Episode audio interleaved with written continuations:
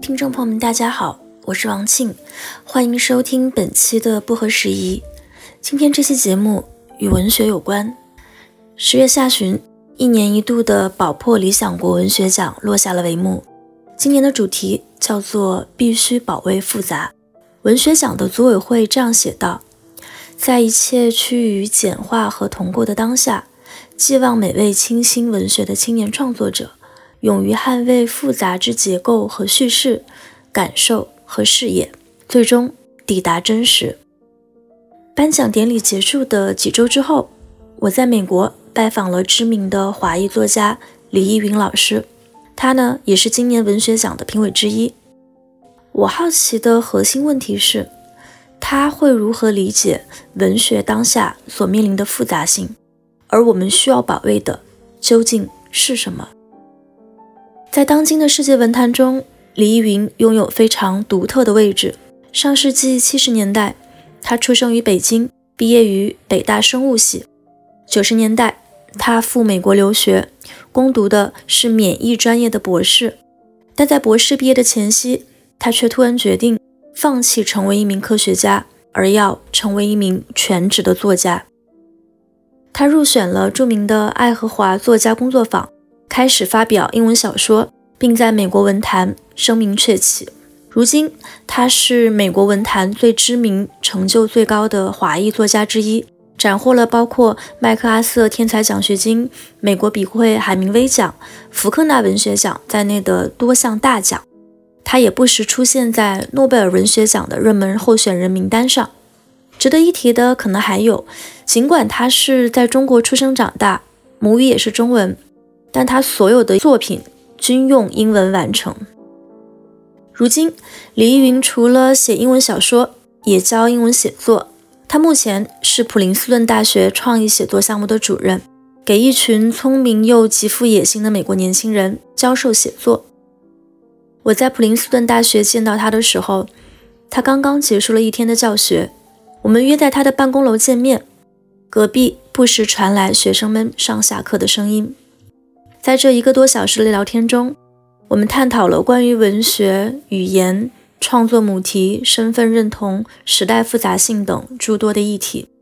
对我来说，这也像是上了一场非常精彩的写作课。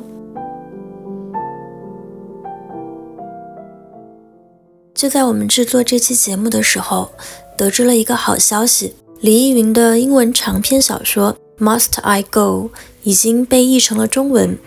并刚刚由群岛图书出版，中文的书名叫做《我该走了吗》。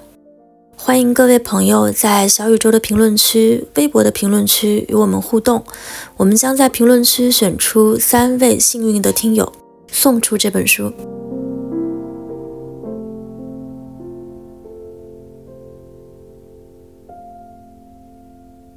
非常欢迎您来做客我们的播客不合时宜。然后我和我的呃另外的这两位小伙伴就是一起在做播客的两位媒体人，我们都是您非常忠实的读者。所以今天呢，我相当于说是这个被派过来的大使，就是跟你见个面。然后他们也都非常喜欢您的作品。当然这次有聊天的这个契机，其实也是因为宝珀理想国文学奖，然后他们刚刚这个颁奖了。对这个文学奖有所关注的朋友们，应该都会注意到这个您是这个评委之一。很多朋友了解您，是因为您比如说在英文世界的一些创作，但是这一次这个文学奖，他们的这个作品其实全都是华语的作品，甚至是一些华语作家中比较年轻的、比较新锐的一些作家。所以我也想，我们可以也许从这个文学奖参加评委的一个这个经历聊起。您能不能就是给我们简单讲一讲是什么样的一个契机？然后您决定今年想来做这样的一个文学奖评委，以及您在参加这个评委的这个过程当中，您的一些感受、感想、见闻。嗯，对。因为我我就是很多年也没有有系统的关注国内写作的东西。我前不久跟我的这个在美国的出版商曾经有过讨论，看看能不能从中国国内或者就说不光是中国大陆，还有台湾、香港，就是写华文的能不能翻译起未来几年，所以就是那么个契机吧。然后。他们来请我，我想我可以去看一下，因为这是一年大概年轻的作家，就是有一个就像一个 snapshot 似的，我一年看看他都是写的是什么样子的，所以我就我就去看了一下。那您在就是参加完了这整个过程之后，有一些不一样的观察，或者说跟预期中、想象中不一样的地方吗？我觉得还挺难，就是说，我觉得写的东西有几个是写的很好，但是普遍我觉得也没有像我想象的写的那么好。可能还都是年轻的作家，所以我觉得也还可以吧。如果一本一本书看，你会有不同的想法；你看七十本书一块看，你就会看出一个这个大概的这个。像是潮流是叫什么？就是 trend 似的，就是比如说有些人就是这种写特别宏大的东西，那个我觉得有的时候就是过于宏大，把这个架子铺的特别大，就像就是上下五千年那么写，但是事实上并不特别值得推敲，所以我觉得就那个东西稍微让我们看的很有意思，觉得明白。所以你会有一个感觉，就是说现在的年轻人他们其实。喜欢写一些比较宏大的东西。对，我不知道为什么，可能是不是中国？你我不知道你有没有这感觉？我觉我看见给我的感觉是有相当一批都是写这种特别的大架子的东西，要么就是上古下今什么都写，给我的感觉就像要重新写一本圣经那个感觉。哦。我不知道我这样理解对不对哈？其实，对，首先，其实我也得承认这几年的这个华语的青年文学作品，我自己读的也挺少的，所以每年可能也就是文学奖他们推的一些作品，然后最后会看一下，嗯，然后我确实会感觉大家有一点比较悬空、比较飘的一个感觉。像您说的这种非常宏大的，其实你要驾驭这样的话题，很有可能是你的写作生涯的中期或者晚期再去处理的一些东西，然后甚至可能有的人一辈子都不会写这。这样的东西，但是可能现在华语作家中很多人年轻的时候就开始去写，这其实还是一个挺值得去琢磨的现象。是，我觉得很奇怪，但是也也可以理解，年轻人总是要有一些这种野心嘛，要宏大的东西，但是宏大的东西得有支持的，底下得有支持，每一句话得 make sense。我就觉得有时候他们写的语言不太。就看上去很漂亮，但是没有意思那样子。但是我不是说一开始就是说 negative，也有写的很好。我觉得有些还是挺让我觉得挺有感触的。嗯嗯，会让您觉得比较有感触的一些点或者一些这种面相，大概会是什么？我那个在讨论的时候也说了，比如在美国哈，像我学生，我这个学生写东西，如果是二十五岁到三十五岁。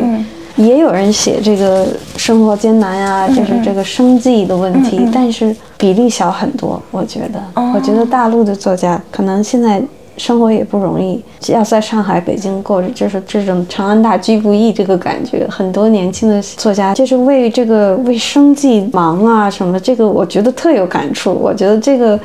在美国啊也有，但是就是年轻的就很少，因为我觉得毕竟生活好一些，或者就是说大家都想当 writer 当艺术家，没有那么多为五谷谋生这个感觉。我有看到您当时在那几个评委 panel 的时候，对，有提到这一点。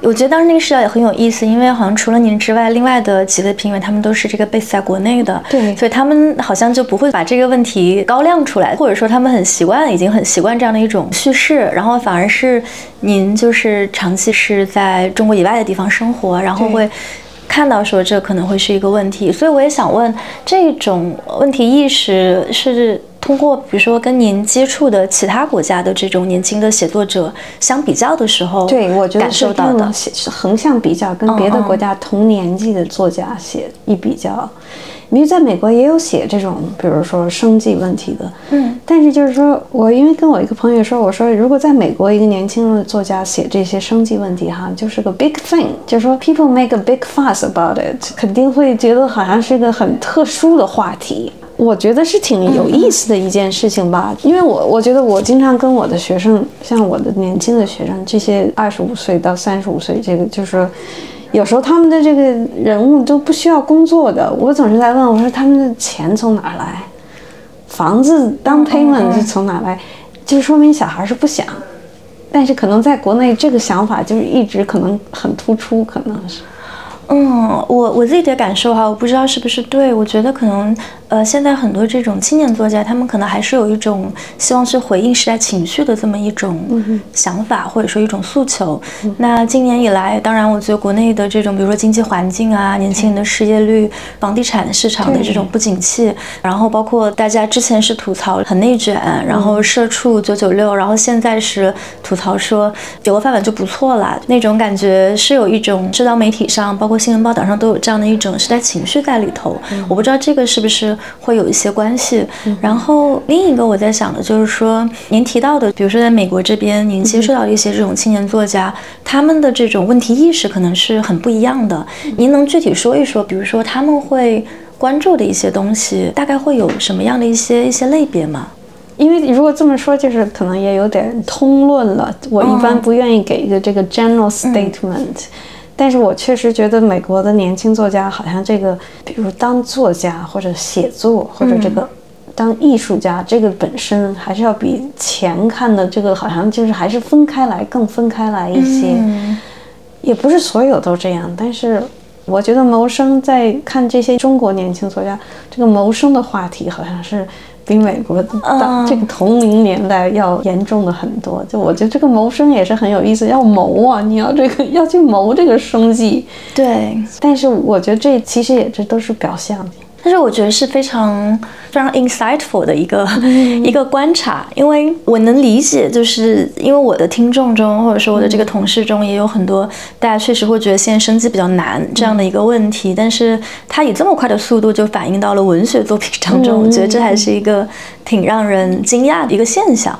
还有就是写这个 sci-fi，就是叫 genre fiction，也很多写 AI，这个跟美国是很。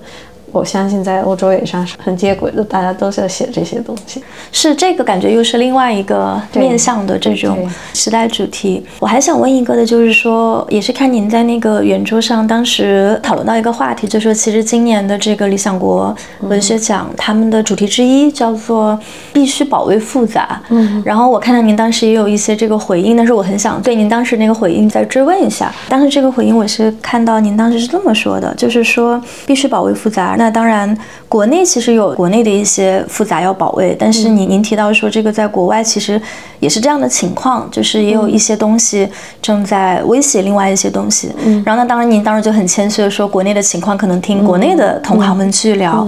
呃，但是我其实很想问一下，就是您这里指的，比如说国外的这种东西，在国外的文坛，或者说比如说在比较具体的这个英语文坛，或者美国的这种英语文坛中，您感受到的这种是不是也有一定的？关于复杂性的一些讨论，然后他讨论的这个面向大概是什么？我觉得主要是就是未来，就未来过去不是未来。你看我现在过去和未来分不清楚。那过去是你要看过去十年这个 social media 引起的大家不看书，我觉得就是我的感觉就是大家不看很长的书了。第一，第二不看很复杂的书，都要很简单，都是这种 bite size 一一口一口能吃下去的这种，所以复杂性肯定都 lost 了。我觉得很明显，就是说现在的学生和十年之前的学生相比，就是说现在学生就说一定要看书，马上就知道这个是好人还是坏人，就是说又回到了很小的那种，一个是好还是坏，这个 message 是什么，信息到底是哪个信息，我们得知道。就说没有，我觉得那个就就没有复杂性的可谈了。或者我就不喜欢，或者喜欢，或者不喜欢，黑或者白，就是这种两极性，在我看来是比以前要更严重了，两极分化。可能这是跟 Twitter 啊这些 social media 的关系，就是说你看见一个东西，马上要得这个结论，这结论是我喜欢，我支持这个，或者我反对这个，就是两个，我支持或者我反对。那个时候，我觉得你要支持或反对就没有任何的复杂性了。是是是，就是个占位子。我觉得现在这个占位子，就是占个路线，这边或者那边占一下路线就很明显。对您说这个我也很有感触，因为我做新闻的嘛，所以其实我们在。比如说写新闻的时候，有时候你篇幅呀，或者说这种时效的限制，其实你很需要在短时间内把一些利弊或者说好坏说清楚。所以这也是我之前觉得，比如说像文学这样的题材，文学这小说这样的题材，它的生产的过程也好，然后它的文体的形式，其实按理来说应该是能够去承担更多的复杂性的一个载体才对。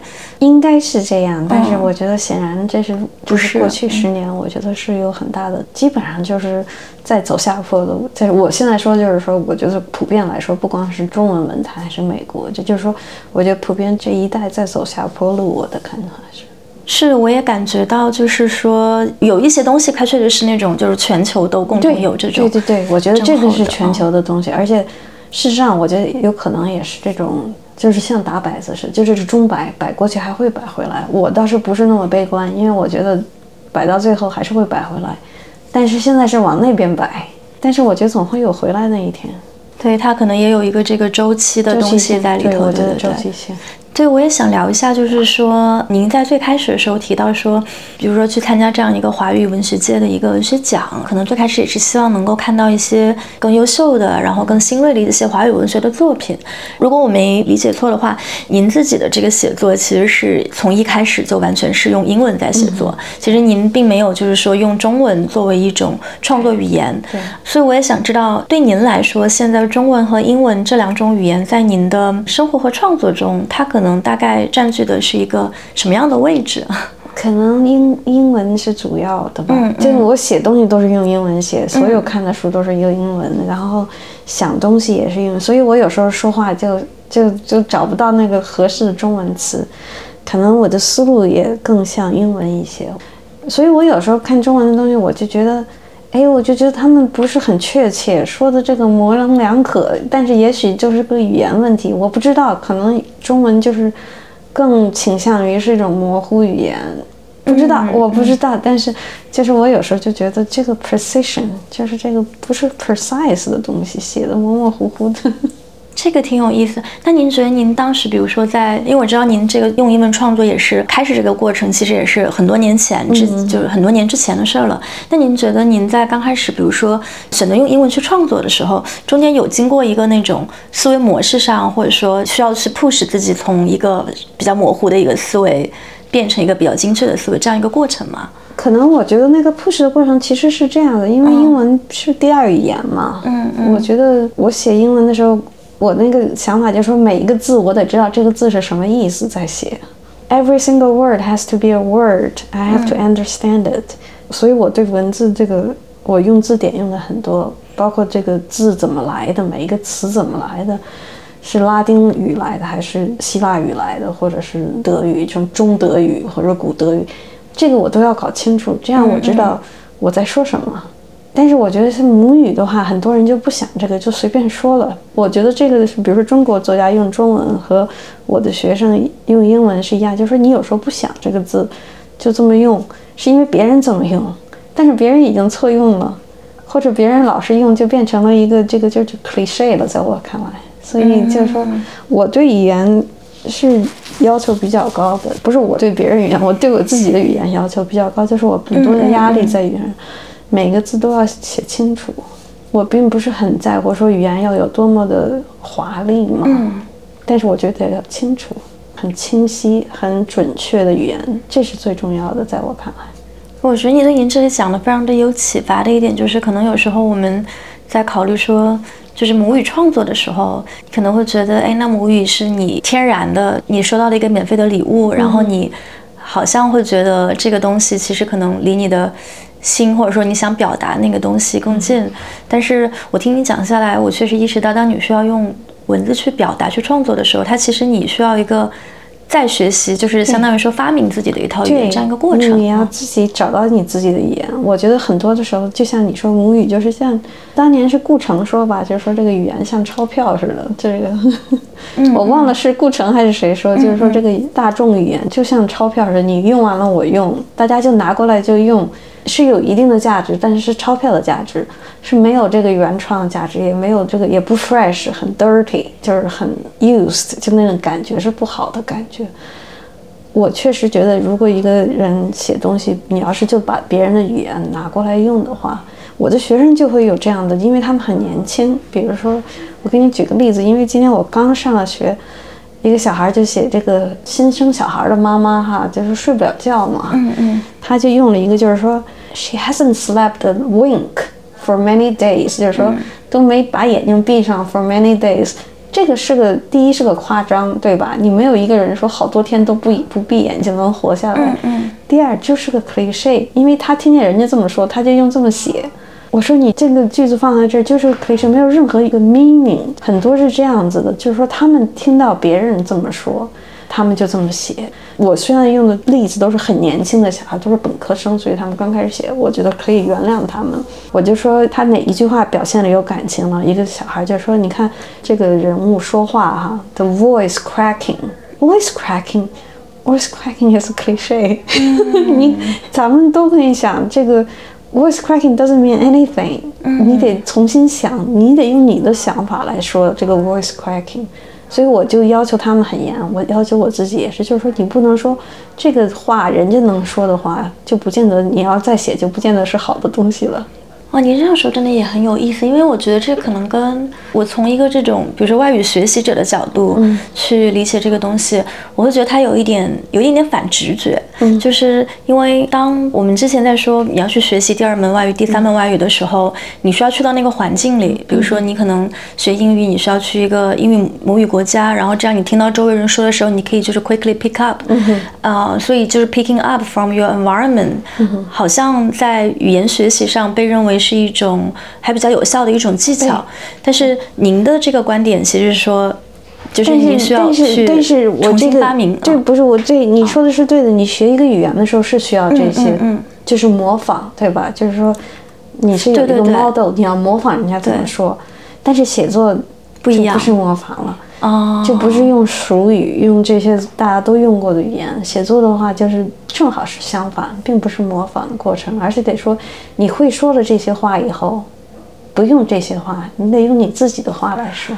明白哇，这个真的非常 deep。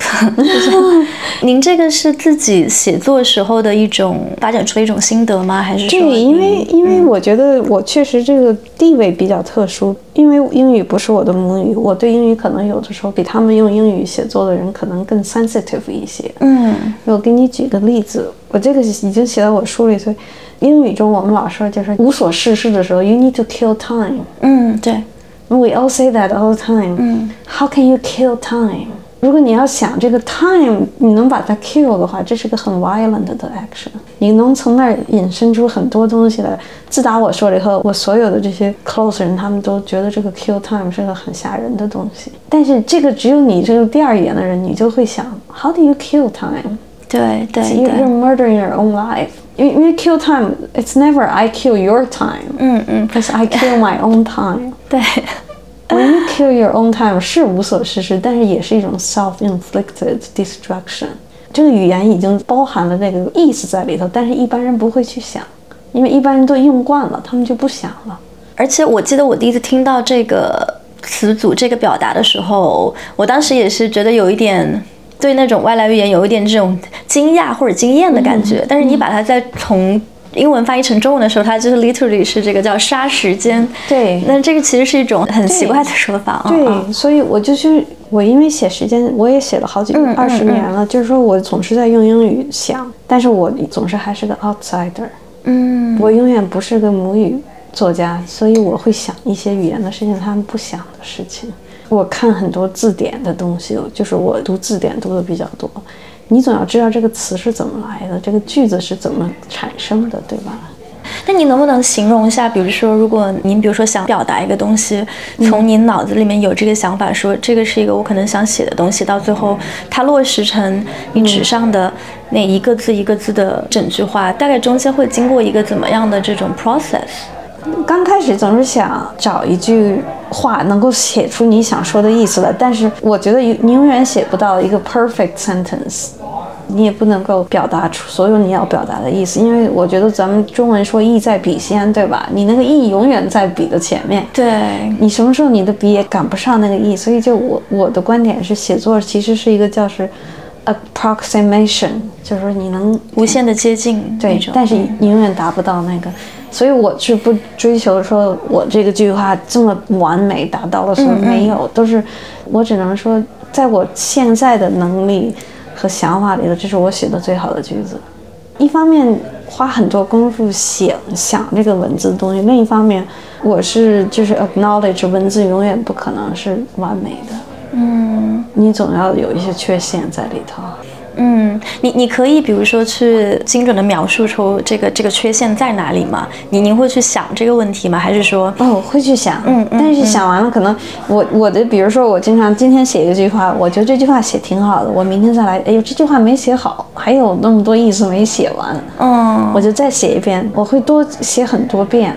但是永远还是达不到，我觉得是，我觉得达到的话就有问题了。嗯，那您比如说在阅读过的这么多的作家当中，嗯，有哪一些作家是您觉得在这个无限接近上做得很好，真的很接近的作家吗？那我我比较喜欢这个 William Trevor，Irish writer William Trevor，我觉得他有很多东西都已经写得很接近了，对吧？然后。比如说，因为我看《战争与和平》，我每年都看他那本书就很有意思。他有的时候一句话，这个 Tolstoy 是个很奇怪的人，他可能写那么十篇十十个 page 的东西，你都觉得写的这么啰嗦，但有时候他就用一个词就用的非常好，所以他那个就是他是有那个能力的，我觉得。嗯。比如说，我这样经常举的一个例子，在《战争与和平》刚开始的时候，这个 Nikolai 就是这个 young man，他就骑马。上前线，他们都是骑兵，骑这个马过桥。那你想，那个年代的桥不是木头的，就是石头的。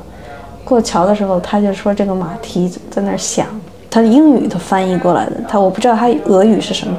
他就说这个马蹄的声音哈是 transparent，透明的声音。嗯，你想这个，因为我们经常会说声音是这个。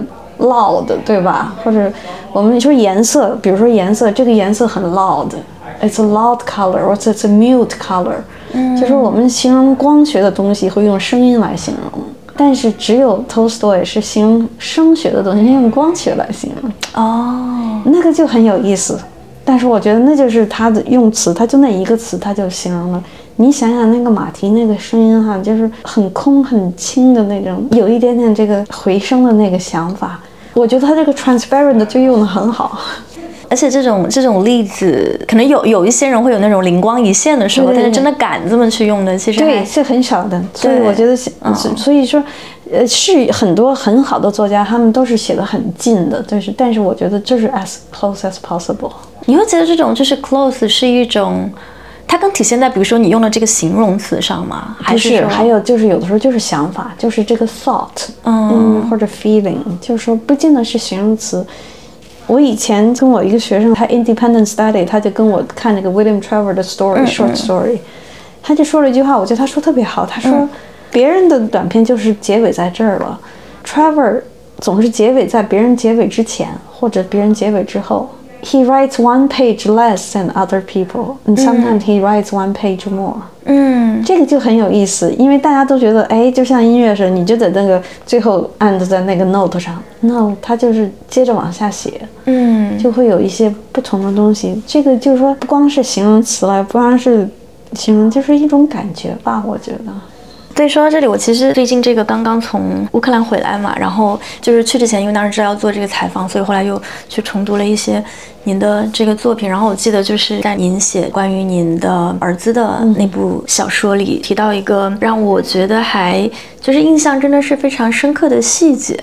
您提到说，应该是那位母亲，就是她最后承认说，她想问别人问题的时候，嗯，她其实真正想问的，就是说你一天都在干什么，大概是这样一个意思，对。对对，对。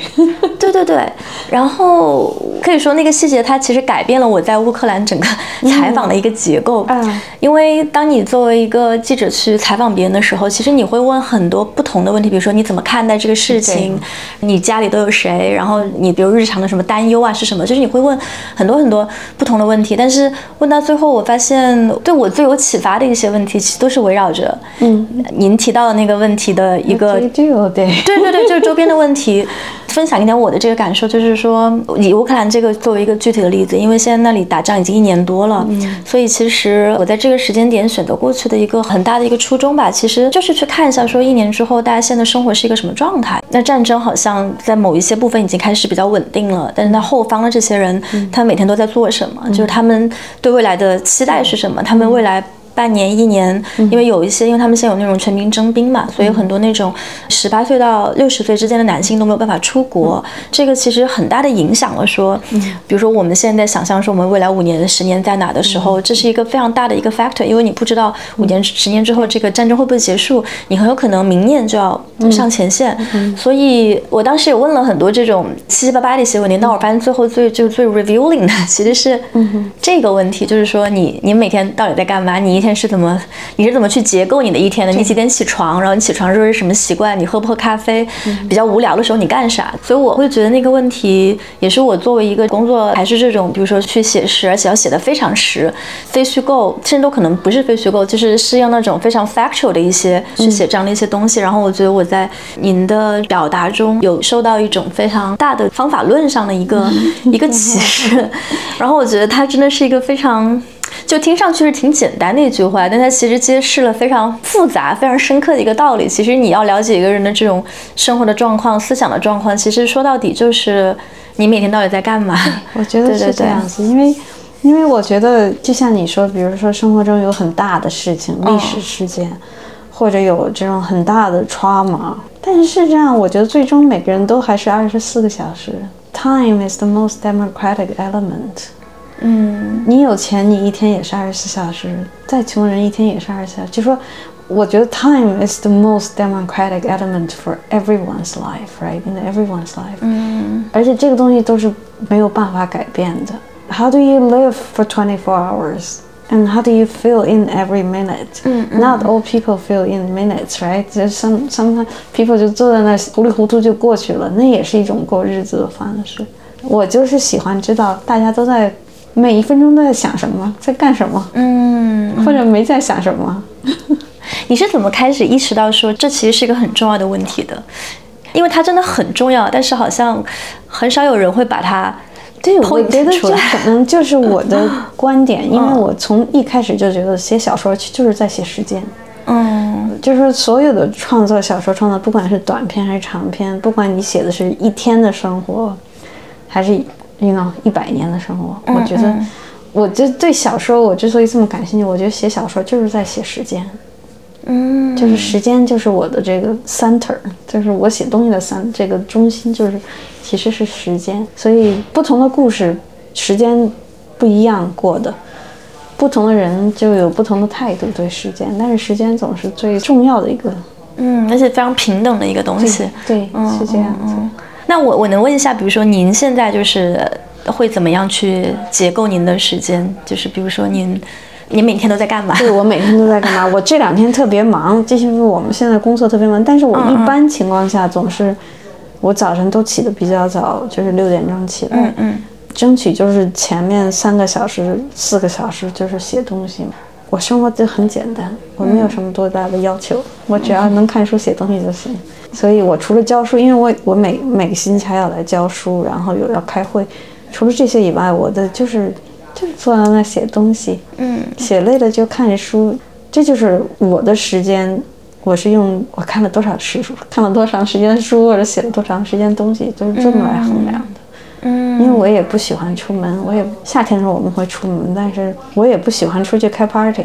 就我觉得我生活很简单，很满意。所以，比如说对您来说，衡量一天的这种，您您会比如说用叫生生产力，就是 productivity 去去衡量一天对我倒不是，但是我就是假设我今天写的，有的时候你就说生产力哈，可能有一天我只写了一句话，但是我这句话特满意，那就是我就可以了。有时候写一千个字也都是乱七八糟的字，也都不好看。嗯，那也不要紧，反正花了时间了，就那样子。但是，您您觉得您是就是灵感型的写作者，还是这种自律型的写作者？还是我相对来说自律型一些，因为我以前是做做 science 的。Right，对，嗯，所以我觉得我是不相信有灵感这么说的，因为 这个灵感就像你做梦似的，你可以在那 daydream，然后你坐在那儿可以做梦，都很美好的。你不写下来是没有的，所以我不相信灵感。我就是，我觉得你每天都在那坐下来写一些，慢慢的写，就像做 science，你总是要去实验室做实验才能有结果。嗯嗯嗯嗯，是。您当时，当然我在一些这个访谈上也读到，当时您嗯就是从应该是北大生物系毕业之后，然后到美国来，当时正在念一个免疫学的硕士和博士，但是在这个拿到博士学位之前的一年，然后决定说要去从事写作。嗯，您可以也给我们的听众，就是可能有一些还不是很熟悉这段故事的朋友，分享一下当时的这种过程还有心路历程吗？因为我还是做 science 就是挺轻而易举的，我觉得，因为我小时候都是天才型选手，天才型选手，小时候就净学数学、物理、奥赛什么的。读博士的时候，就是有的时候你就觉得你读博士这个，因为我我那个东西就做的挺好的，就很容易，就主要是很容易。有的时候东西太容易了，你就觉得没有这个意思了，就就没有那么大 challenge 了哈，就是没有挑战的那个感觉。所以我后来就在做的，就觉得我的老板那会儿，我那个老板，我那个博士生老板说：“你做的这么好，你英语也很好，你将来找工作肯定没问题。你找了大学教书，然后做实验，然后你这一辈子都很好的，就他的这个形容就是很好的。我觉得就恰巧是他说这，他说你这一辈子，你看你能，就是我那会儿二十八岁、二十九岁、二十八九岁，他就能够这一辈子都已经给我规划好了，我就觉得。”那会儿就是有点 rebellious，就是有点反抗，就觉得 I don't want it. I know I can have it, but I don't want it. 我就是那个态度，就是说 I know I can, I know I'm good, but I don't want it. 嗯，所以我就我就后来就离开了这个 science，我就去写东西去了。写东西并不是很容易的，谋生也比较困难。就绝大多数 writer 都是很困难的。 觉得可能赶紧回到我们最开始说的，现在为什么很多作家在写生计问题？就谋生，就是谋生是个是个问题。因为在美国，这些年轻作家，包括中年作家，也是谋生的问题，对吧？都是没有人能够靠写作谋生。您现在的这个位置真的是非常的独特。那当然，因为您在过去这些年在英语的文坛里，作为一个非母语作家，然后有这么高的。成就，然后现在，并且您刚刚提到说在教书，其实是在这个普林斯顿大学的创意写作中心，对吧？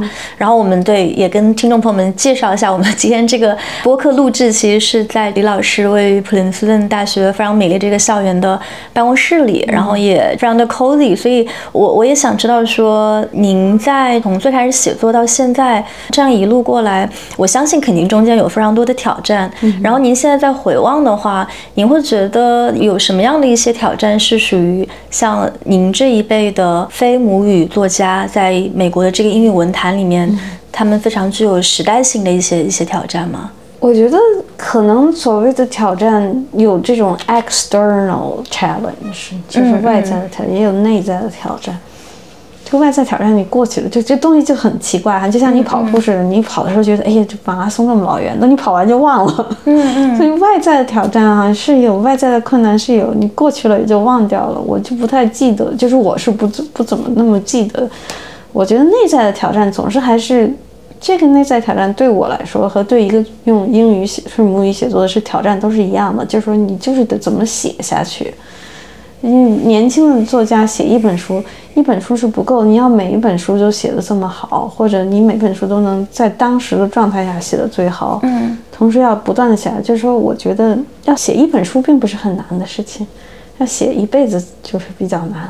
所以我觉得挑战对我来说就是说，要一直写下去，不受外界的影响。我就是比较相信这个，小时候学古文说“不以物喜，不以己悲”。我觉得那是个很好的状态，对吧？就像你说，我也确实得了很多奖，但是你要是为了得奖去写东西，永远是没有那么多意思，因为总是没有足够的奖，或者是，或者是你得了奖又怎么样？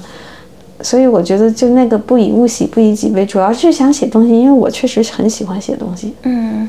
我那个状态就是，如果我在家写东西，我就很快乐。嗯，我会感感感，那可以感觉到这个，听您听您这个表述的时候，就就能感觉到，就是非常就享受说这个做的这个东西的这个 process。对，然后对对，做完以后怎么样，我就不太在乎了。对，然后我觉得可能当今的很多年轻人，可能也不光是青年作家，可能大家还是有一些这种心浮气躁吧。就是你在做一个事儿的时候，其实你好像需要先有一个非常巨大的激励。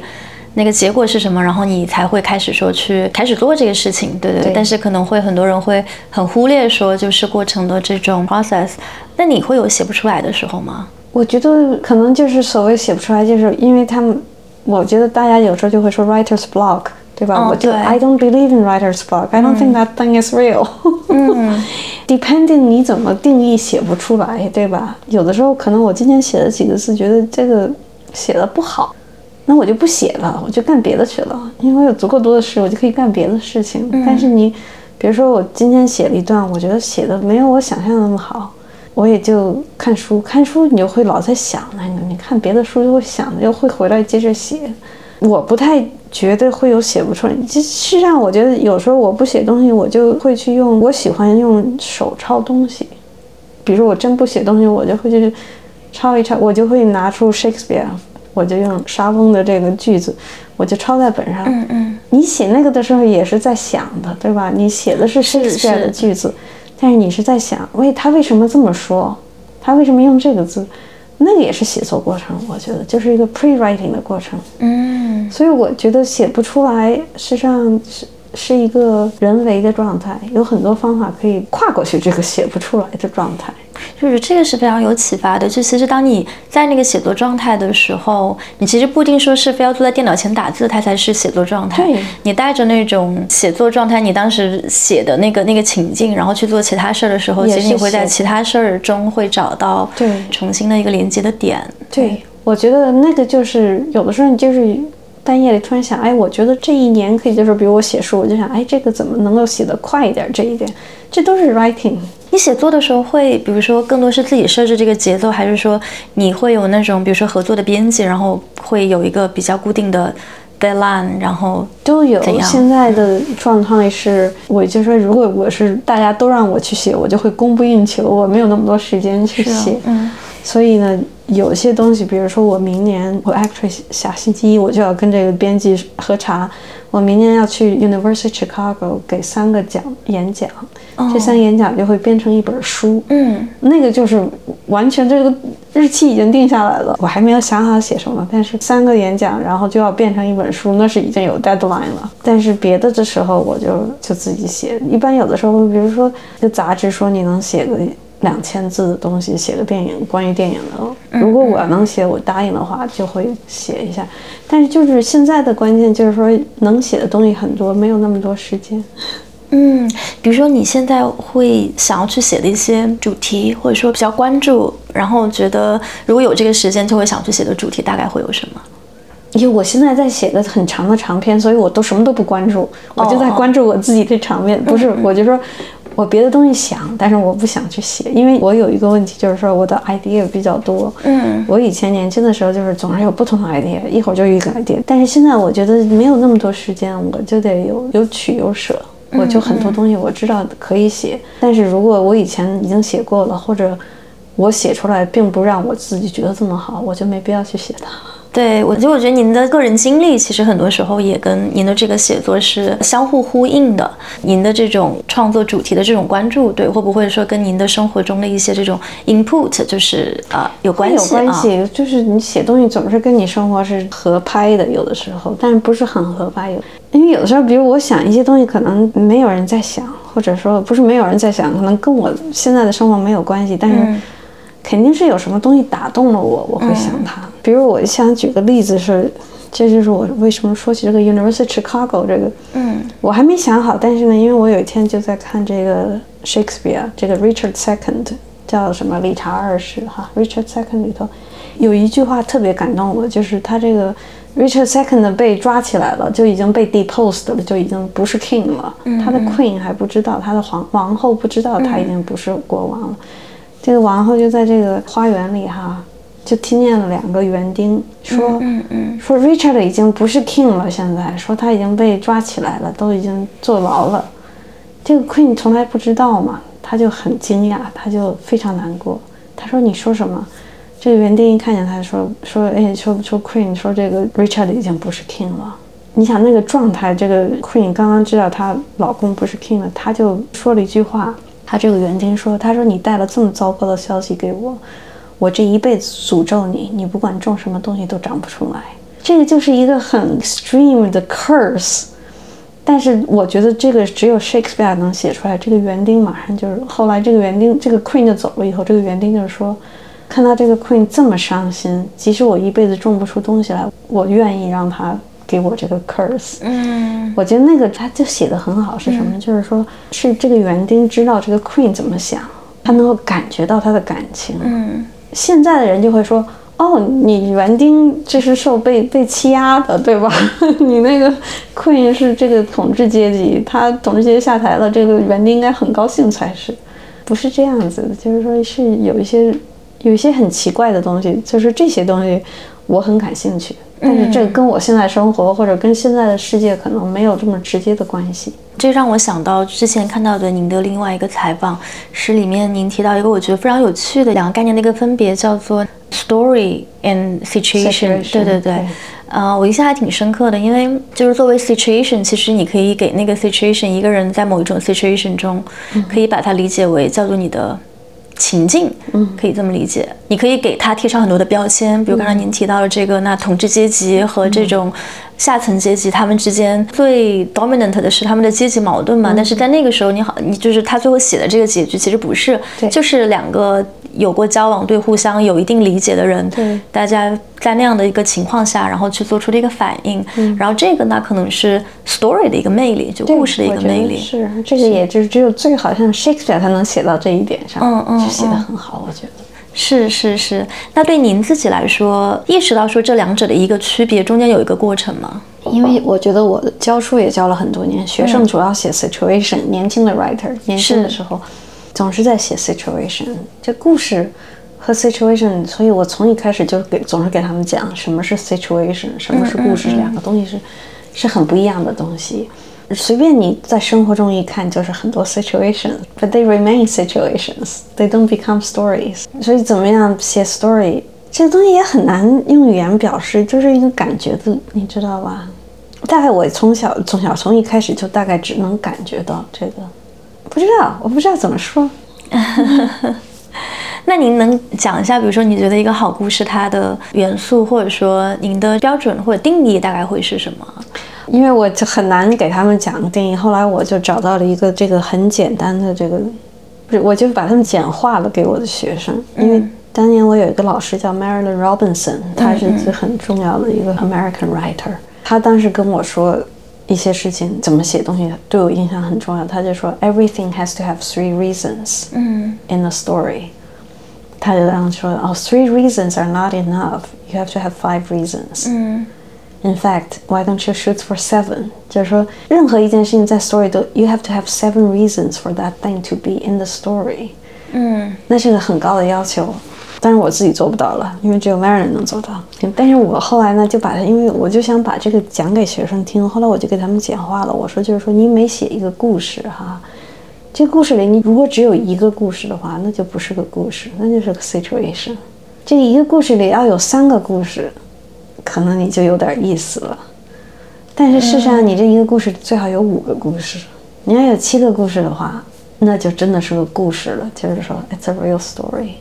那你会觉得这种一个故事里，如果只有一个故事，它就是一种 situation？这是比如说现在是不是你看到的很多这种年轻作家他们写作的时候，可能会出现的一种对，就是比如通病啊一个故事，真的就是一个故事，没有 fabric。因为写故事就是 fabrication，对吧？就是英文就是 fabrication。You need to make the fabric。嗯你得像织东西或者织织布，你得织起来，经纬得织起来，才能有这个感觉。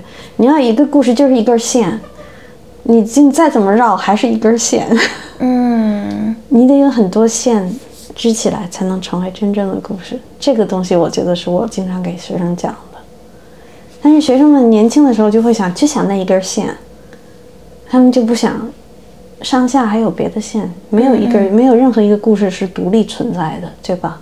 现实生活中是没有的。对对写作的时候，你感觉又是把它们挑出来，然后写在纸上，但现实生活中其实它不会，但是现实中没有。我觉得写在纸上也不能只能有一个一个故事写在纸上那样子，那样就是很单薄了。所以说到这里，也想谈一下，就是您在作为这个创意写作的老师这样的一种身份，因为我想从自己写作到真的能够去教写作，其实中间还是其实还是很不一样的两种工作。在国内啊，国内的这个文学系，因为我自己原来是中文系毕业的，然后我记得我当时本科很开心，然后考上了这个北大中文系，非常开心的入学第一天，然后那个有一个著名的一个学者吧，然后给我们做了一个开学演讲，然后就是我们中文系不教作家，我们不培养作家。当时我们同学中其实还有很多人是那个新概念作文大赛，然后保送过来的，所以大家都很幻灭，就啊，那我来这干嘛？后来才发现，其实在这种文学系里头，大家教的是那种文艺批评，然后反而对于创意写作这块是很不重视的，甚至我我在想某种程度上，这是不是一个中国特色的东西？就是好像早些年那种比较有成就的老一辈的华语的文学家、小说家，他们好像确实很多人都不是说这种中文系或者创意写作就是科班毕业的，但是在西方社会。比如说，在我生活的欧洲和现在在美国，我也开始听说越来越多的想当作家的人会认真的去学习创意写作。也许现在在国内也已经开始是一个风潮，但是我很想问一下您，您在这中间的观点，你觉得写作它是一个可以教的东西吗？它可以教到什么程度？写作是肯定是教不了，我觉得阅读可以教。我教学生主要在教他们阅读，还有就是教他们写句子。学生们总是很 ambitious。我总跟你们跟他们说，我说你们学画画吗？有的小孩学画画，我说你一开始画画的时候，是一上来就要画一个像梵高这样的油画吗？不是，他们学画画开始要画线，对不对？对。然后画颜色，然后再画临摹，然后再画最后自己创作，都要这个。我说你学音乐的时候，你不可能一开始说我就要写个 symphony，你怎么先模仿，跟老师学弹琴。那写作也是这样，我教他们写作，其实教他们写句子，就他们的句子写的不好，教他们怎么读书，怎么模仿。那时候就是那是最开始，因为这是本科生，我就教他们很基本的东西。写作是不能教的，但是可以指给他们怎么往哪条路上走是对的路，我觉得是。所以我就是我是很 conservative 的教法，我觉得。创意写作是怎么说呢？就像你说，因为在美国这种 MFA program 也很多嘛。嗯嗯。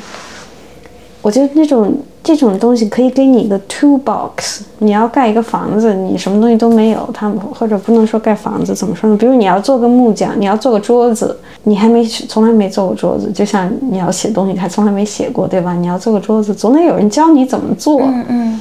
给你一个 toolbox，这是锯子，那个是钻子，这是钉子。创意写作教的都是给你这些 toolbox，但是有的木匠连个桌子都做不出来，有的木匠能做很漂亮的东西，这个是才华，这个是要自己在不断的这个修炼才能修炼出来的，这跟 training 就没有关系了。嗯，所以我就觉得，我就是教他们一个 toolbox，教他们很多东西，他们用不用，谁能用多少，都是个人的这个修养。其实我觉得像教写句子这个事儿，其实不光是创意写作，就比如说像我觉得新闻写作其实也需要，对对，非虚构写作也需要，对。然后那您觉得，比如说在这个中间，从比如说非虚构跟虚构，它在创作的这种过程、创作的这个 process 上，它可能最根本的区别是什么？可能就是虚构就会 fabricate 的一些东西，我觉得没有什么，因为我也写 nonfiction，嗯嗯，我觉得没有什么太大区别。最终还是句子要写好，因为我有时候也教 nonfiction，嗯，我是一样教，就教他们怎么写句子。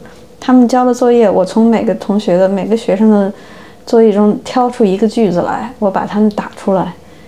我们就看见一个句子，你这一个句子用了二十个字，这二十字里有三个字是没用的，你得把这三个字拿出去。或者你这一个句子有五十个字，或者就比如两个两三句话，你中间那句话没有逻辑。一句话到另一句话是要有逻辑的，我就让他们讲这逻辑，他们就好像没有逻辑，不知道为什么这么写。就是我就给他们做这些很基本的东西，我很严格，就就是教他们写句子。就是你写句子得清楚，你得 make sense。有的时候小朋友们写小朋友，我就管他们叫小朋友。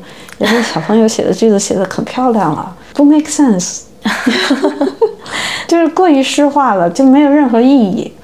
你让他说在说什么，他也不知道，他就觉得这个这个写的这么漂亮。那时候我就把他们都挑出来，都批判一下子。嗯，那他们他们对这个事情的接接受怎么样？大家会觉得这是一个，就是对于比如说说这个句子中有冗余的这个部分，然后需要把它需要把它踢出来，然后一个可能他们自己觉得感受非常好的、很很漂亮的一个句子，然后可能会变得比较的嗯，对，他们接受怎么样？聪明的小孩会学会一些东西，不聪明的小孩就学不到，就会觉得那就浪费时间了啊，那也没有办法了。一但是我确实有一次。有一年我没有干那个事情，然后我有个学生说：“哎，说 Professor 你怎么不给我们做那个练习了？我们最喜欢那个练习，就是 就是那个挑挑多余的字的那个给他们改练习吗定句，就是 明白明白，嗯，但是我想这样的东西之所以可能也是因为这个班会比较小一些，就是你能够给到每个对每个对，我人们都是。小班上课，十个人一个班。那你自己觉得，比如说从开始写作到去教写作这个过程，中间有没有一些是你觉得当时会需要转变一下的这种思路？我会，因为自己写东西，我不会用这些 technical term，就是这种技术名词，我也不会用这种 crafts。crafts 是什么？就是这种，记忆，就是我就不会用这些很 technical 的东西想我自己，因为自己写东西都是靠感觉，对吧？嗯嗯，但是你要教人家，你不能说。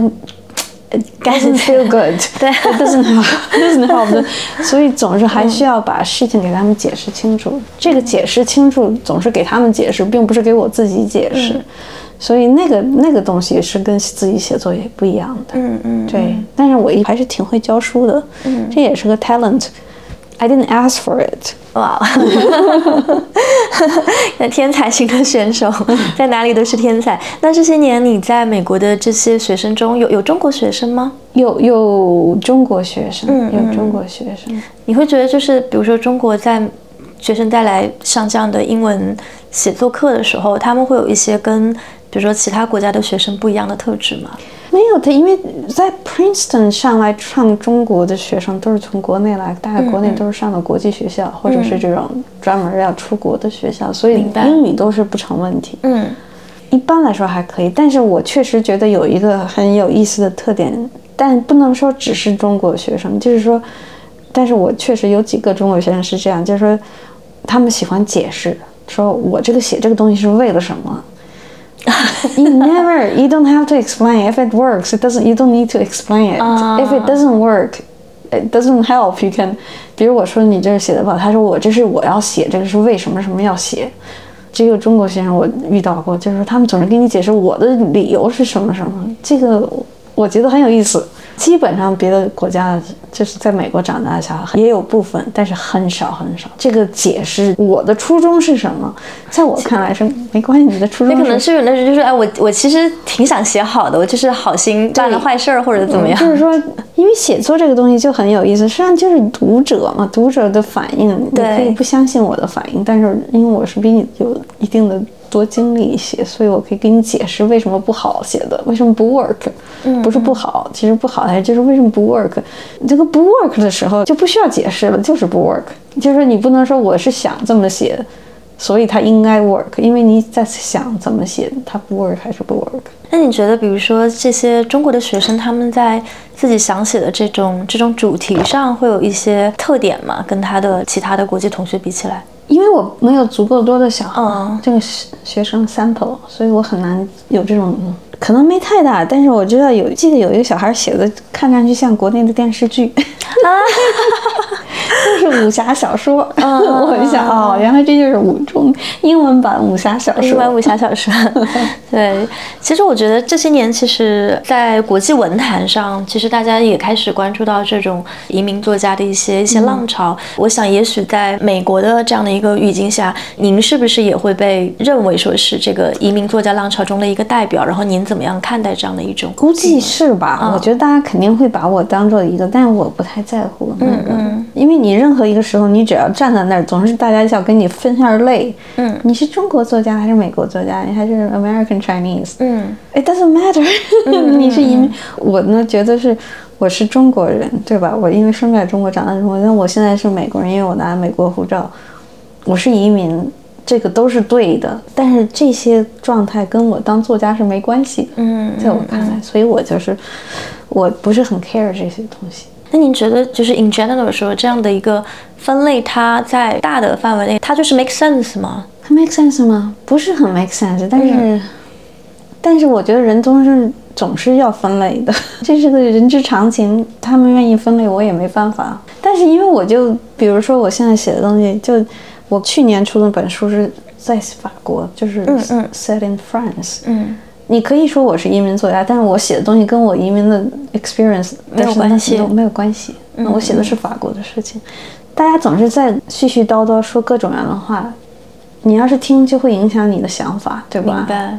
或者你要听，有时候你就会想这个 rebel 一下子，或者你要听会觉得不高兴，因为那就是那些事情，我觉得就对我来说就没有什么意义，所以我就不想他们。我最快乐的时候就是我自己在家里写东西。readers 这个读者们怎么反馈，对我来说已经没有关系了。明白。我写完了东西就出去了。那写完了之后，会有一些让你觉得比较快乐的时刻吗？写完了就不快乐了。写的时候比较快乐是吧？对，我是很少见的，就是很多 writer 哈，因为我经常跟我 writer friends 聊天，他们都说我很 weird。绝大多数作家都是像你说，写完了会很快乐，有成就感，对吧？是是。我说 I don't like that. I like writing. It doesn't mean I like having written. 嗯。然后我的就是 having written 就已经写完了，成就感。我我有个朋友说说，绝大多数作家都喜欢那成就感，而不是喜欢写作的过程，是很 miserable 很痛苦。嗯嗯。但是我就是正好是相反，所以写完了就没有什么成就感。呃，对，我觉得这真的可能是天才型选手的另一个面相。我也想问，比如说像你平时的这种在写作过程中，或者说写作间隙，这种支持系统主要是什么？你身边的支持系统大概会是什么？我教书。我做 garden，我刚刚在 New Yorker 上发了一篇文章，是做 garden 的。我做 garden，然后读书，我就是喜欢看书。我有时候就想，我小的时候最想干什么事情，就想看书。我现在干，我看现在干的工作就是我小时候想的 想干的工作，就是看书，所以我就可以知足了。所以我觉得主要是，只要是我有书可看，因为书总是有的，好书总是有的。做 garden，然后有时候我们出去 travel 一下，嗯嗯，就是这样子。您在选择就是这个阅读书目的时候，会有一个比如说标准，或者说这种 priority 嘛？就是说我在想到这本书是我想要读的，或者说这本书是我不愿意花太多时间的。我读很多老的书，我就是我跟我的学生说，for every writer you read, you have to read it. For every living author you read, you have to read the dead author. 就说你每读了一个现在还在世的作家，你就需要读一个已经死去的作家的作品。因为我觉得有些东西还是要回去读旧的东西，才能有更多的感受。嗯，因为年轻的 writer 总想想读这个最好的、最 hot、最年轻的这个 New York Times bestseller，所以他们也可以写成那样。那就像小孩踢足球，你看，在美国这些小姑娘们三四岁小孩在那踢足球，或者小男孩，他们踢球状态什么？那个足球在那跑，大家都往那儿冲，嗯，是，都是在人在追求，但是那不是不是一个好的踢球，都是小孩就是这样子。但你看最好的足球的，他们不是在追求，而是在占位子，对吧？就是在把位子占好了，配合。我觉得那是一样的，就是说读书，在我看来，就是说年轻的学生有的时候想。就要读这个最 popular 的书，最 hot。它就像你去赌追那个球似的，那个球已经被人写过了，你去追是没用的。你得找好自己那站位，你也有有一定的自信心吧，就是那样。所以我就是看书看的，我看的书都是很多人不看的书。那你要如何把这个这个理念传达给现在的这些可能年轻一点的学生，会比较困难吗？啊，很困难，我觉得。我觉得现现在的问题是。是很困难，但是，因为有的人会有这种就叫传道授业解惑，这三件事我只做解惑。如果有人有问题，问的问题好，我可以回答。嗯，但是我不传道，我不授业，为什么？因为传道和授业是把我的这个意愿加在学生的。如果我说你必须读这书，他们肯定不读，对吧？所以他们不读就不读，我不会去传道，我也不去会授业。但是他们如果真有有这个。想法又想进步，他们会来问我问题，这个解惑我是做的，嗯，所以我不，我从来不去传达我自己的。我说，因为我自己《战争与和平》，我每年看一次，我不可能，我跟别人说，人家说 you're crazy，right？所以我就不会说，哎，你也应该看，他们不看我也没有关系，但是你要看，我可以跟你谈。那你在解惑的这个定位？是是一开始就这样子的吗？你你有经过那个就是可能刚开始也会想传道，也会想授业，但是后来发现传道和授业是没有用的，是个是个 waste of time。You need to wait for people to get ready。嗯，and most people are not ready。对，我可以想象。对，所以我现在就因为解惑的问题，比如我有个学生每天下课都来问我一个问题，那是因为他想他想学，他就有问题。他有问他只要问一个问题，我就要给他十个问题的回答。那个时候他是学东西了，但是你要不问问题，我是不会去传道的。那如果比如说你自己对于写作有一些有一些疑问的话，你会有一个去询问、去寻求解惑的这种对象吗？我有两个朋友，一个是个编辑，一个是个 writer，我是会问他们的。有时候就很基本的问题，我就会问他们。其实可能就有时候就是想一个 soundboard，就想听人家怎么说。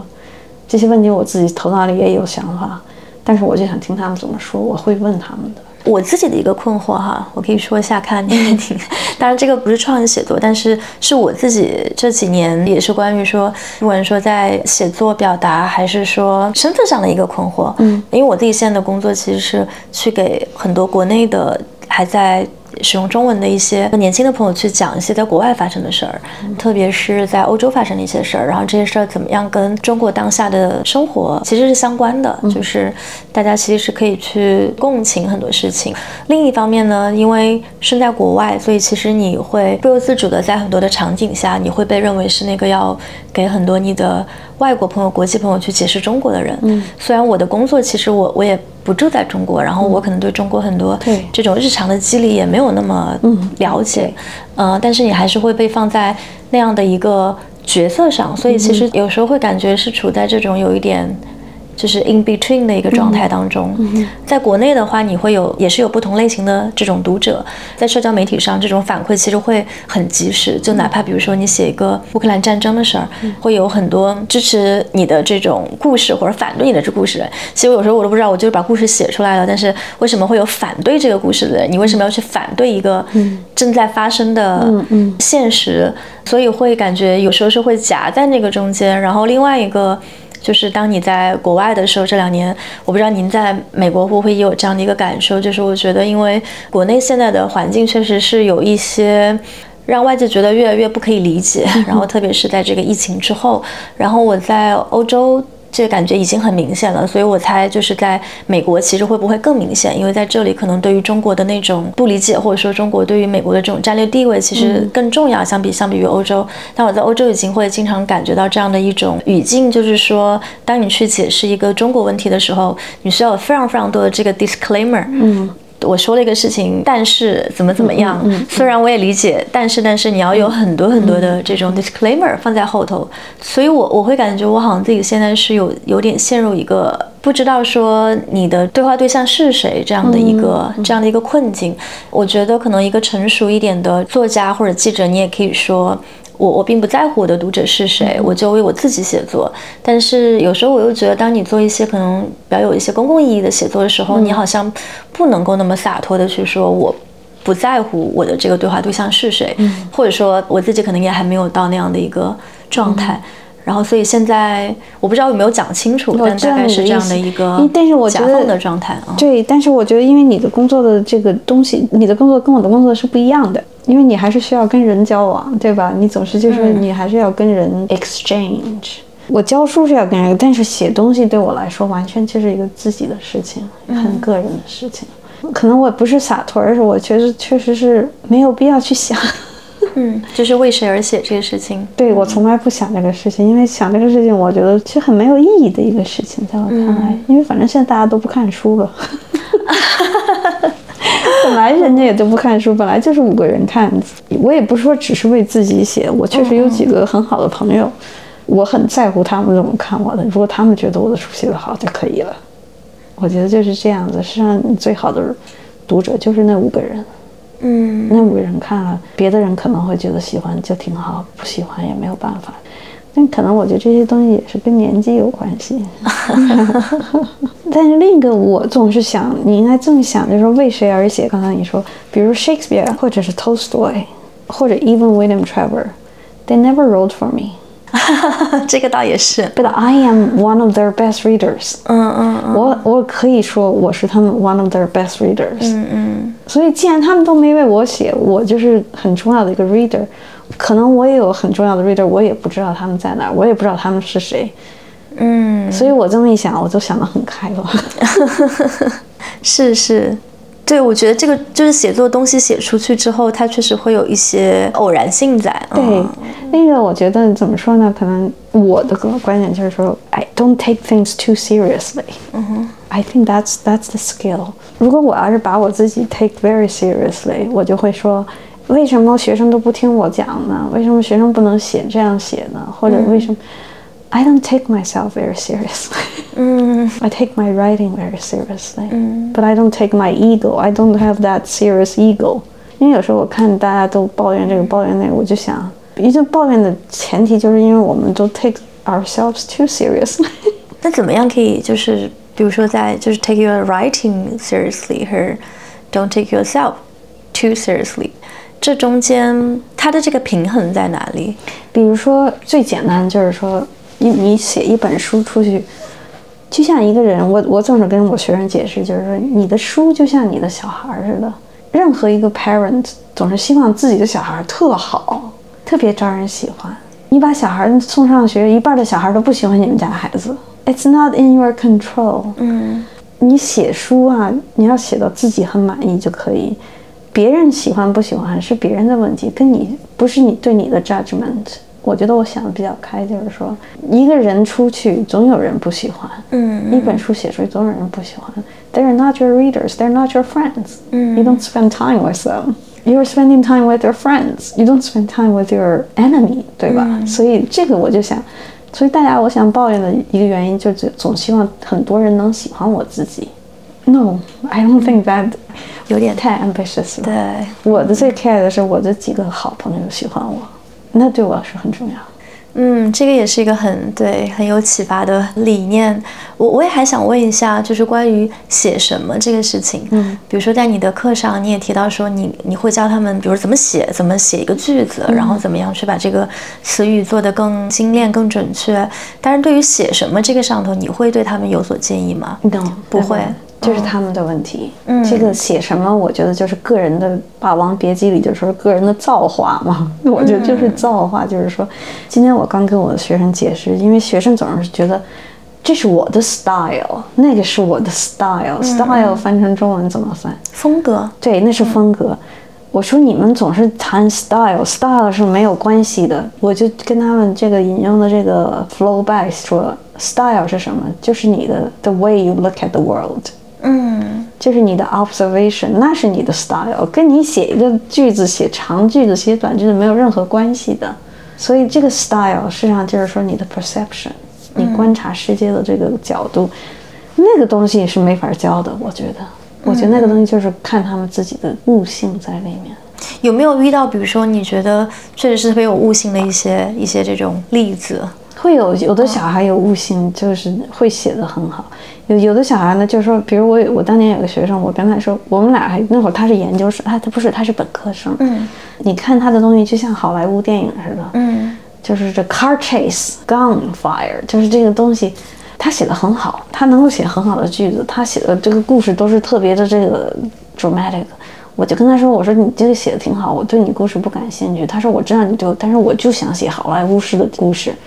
后来想，我觉得他说的也对，他既然想写这个，那就去写。但是他现在我不知道他在干嘛，他也许在去写电影。如果他就觉得那就是他要写的，我绝对不会说你不能写那个。那比如说他们问你说，我不知道会不会有这样的情况，就是，哎，老师，我我不知道我应该写什么的时候，你会给他们一些我说那你就对我说那你就 take 呃 keep a notebook，keep a journal。嗯。你去看我给我每年刚开学的时候都会给他们一个这个 Rilke，Rilke 叫中文叫翻成里尔克是吧？里尔克啊，我会给他们一个 passage，就 Rilke 的 passage，要写什么？你要写东西，你要去知道很多东西，它里面列排列了很多东西。比如说，他说你要知道花儿怎么开。我问我的学生说，我说你们谁看见过花开？没有一个人看过，因为他不起早。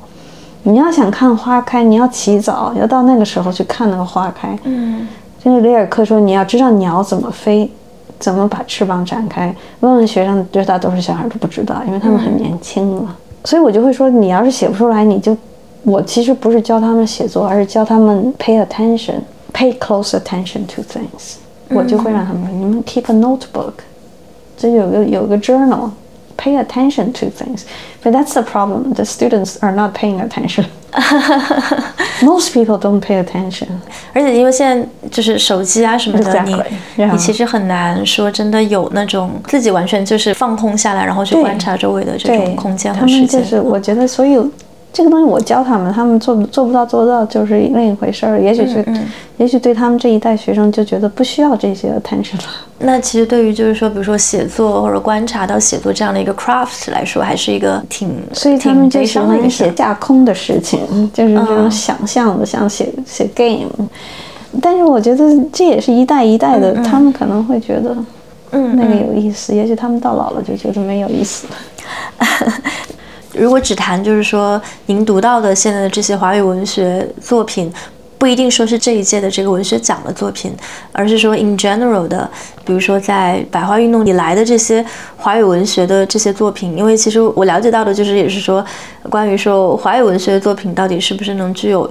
一定程度的这种世界性，就是是不是当它推给国际受众的时候，大家会在什么样的一些程度上去感到共鸣？我也很好奇，就是您觉得华语文学它是不是能具有那种说，我觉得沈从文的东西大家就会有很有共鸣嘛，在就是虽然因为沈从文也是一个您非常喜欢的作家对，我是很喜欢他的，我还翻过他的书信。嗯，他他读者不是那么多，但是读他的读者都是很都是这个英美读者都是很感能很感受到他的那个，还是有很多人读鲁迅，鲁迅还是教的很多，在美国教的很多。那都是老一代的了，新一代也都还是会有共通性的。但是像我看《战争与和平》，我那些会 Russian 的人就跟我说：“你看你都不学 Russian，你怎么能看《战争与和平》？你看英语的那根本就不是《战争与和平》我估计他们说的是对的，但是 it doesn't matter。啊，那你自己从中有所启发就，对对就好了。所以我觉得是有共通性的，总还还是还是会有的。刚才你就有简单的提到啊，就是说，其实移民作家，比如说这样的一个分类，在美国这边对你来说其实没有什么意义，但在中国的这个文坛里，在中国的这个文学界里，包括像您这次去作为一个旅美作家，然后去参加这样的一个文学奖，您会如何看待，比如说您在中国文学界里面的这种位置？我没有在中国文 学界没有位置，这不是中文还没出来呢吗？嗯嗯，第一本翻译还没出来。第一本翻译会是什么？他们翻了《Must I Go》，哦哦但是哦，还想哦没有位置，我在中国文坛没有位置，我也不想有位置，因为我不用中文写作是很难，你不能说我不用中文写作，你也得给我一个位置在那，没有，嗯嗯我也不在乎。然后最后一个问题可能也稍微会有一点 general。我们刚才也简单聊到一些，就是说您其实没有办法，就是说去给到建议，说每个人你应该写什么。但是如果从您个人的角度来说，您会觉得现在就是有一些东西，有一些这种母题，有一些主题是你自己觉得最值得去书写的东西吗？我喜欢写，那像我说的，我喜欢写时间的东西，跟时间有关系的东西。所有的生活中的成长啊、成熟啊，这些都是跟时间有关系。另一个我比较感兴趣，就是说不是 art，就是这个艺术，而是这个 art making。我不知道你用中文怎么说。你这么想吧，比如说我们想艺术家都是这个贝多芬，但是他们都是那是都是在金字塔顶上，对吧？你要说梵高，或者说他们都是在金字塔顶上，都已经被就是 legend。嗯。都是 fiction，其实那些人都是 fiction，但是我我所谓的 art making 是不是那个金字塔顶上的那些人，而是在金字塔下面这些人，他们也是 artist，we never hear about them。我对这些人很感兴趣，这些人怎么使 art 往前走？比如说画画，我们想梵高、高更，你有没有想过这些颜色是怎么发明的出来的？嗯 generation 的 artist 他们怎么把这个颜色变成这样的颜色？这些东西我很感兴趣。嗯你看音乐家，你就说这些贝多芬，但是这个音乐这个乐器是个很长的进化的过程，从这个钢琴、这个古钢琴这些东西我都是很感兴趣。我喜欢想这些东西，这些东西是我喜欢想的，就是 art making，嗯，而不是 art itself。创造的一个过程，对它，的其实这种是很多人、很多人、很多代的人在那里做这些事情。因为我觉得可能艺术界它就它当然非常的优美，非常的高雅，但是另一方面它其实也很残酷，就是它有一点那种叫做就是 winner takes all。对，那些就是 winner takes all，但是我喜对欢想底下这些人。